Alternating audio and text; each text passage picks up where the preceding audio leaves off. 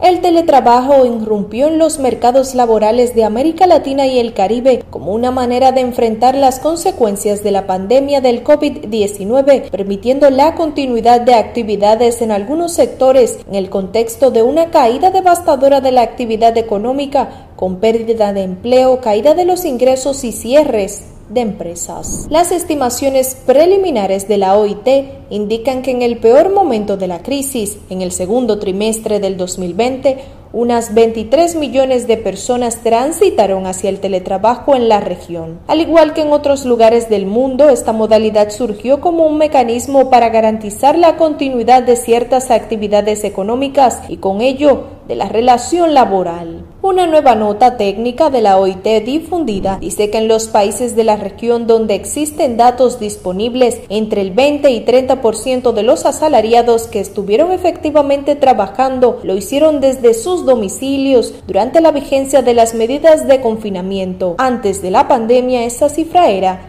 inferior al 3%. La crisis causó una aceleración de tendencias en los mercados laborales, lo cual deja la sensación que junto a la situación dramática de la pérdida de empleos, el futuro del teletrabajo se estuviera manifestando antes de lo esperado, dijo el director de OIT para América Latina y el Caribe, Vinicius Pineiro. El teletrabajo ayudó a amortiguar los impactos negativos de la crisis en los mercados de trabajo, contribuyendo a la preservación de millones de empleos. Tras la recuperación seguramente seguirá siendo una opción y generando nuevas oportunidades, aunque está claro que aún está pendiente responder a desafíos tanto para los trabajadores como para las empresas que debieron implementarlo rápidamente, agregó Pineiro. El informe destaca que aunque es muy temprano para predecir el alcance efectivo del teletrabajo, será necesario que los países y las sociedades estén preparados para asumir que esta modalidad llegó para quedarse, ya sea como una solución conveniente para algunas personas y empresas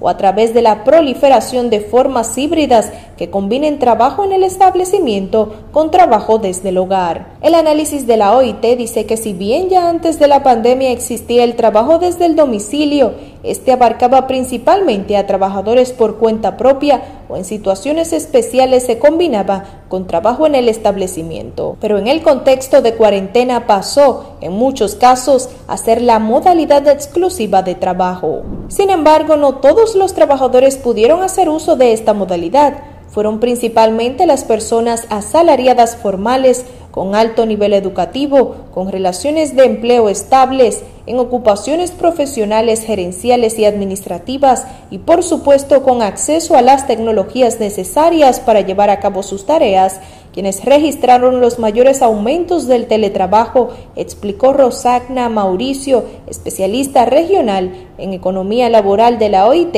y autora de la nota técnica Desafíos y oportunidades del teletrabajo en América Latina y el Caribe. Por otra parte, el especialista de OIT agregó que antes de esta crisis el teletrabajo era considerado como una alternativa para lograr mejor conciliación entre la vida familiar y laboral, pero durante el cierre provocado por la pandemia la situación fue compleja, pues además cerraron las escuelas y se incrementaron las demandas de cuidado. Esto afectó en forma especial a las mujeres, dado que las responsabilidades familiares siguen recayendo mayormente sobre ellas, precisó Mauricio. La región ha reportado avances en materia de regulación del teletrabajo. Sin embargo, el aumento sin precedentes de esta modalidad de trabajo expuso una multiplicidad de desafíos que deben ser abordados. Sin controles adecuados, el trabajo desde el domicilio podría derivar en relaciones laborales que no reconozcan la dependencia y por tanto en aumentos del trabajo independiente o en relaciones laborales encubiertas. Los temas de la seguridad social, del cumplimiento de las jornadas,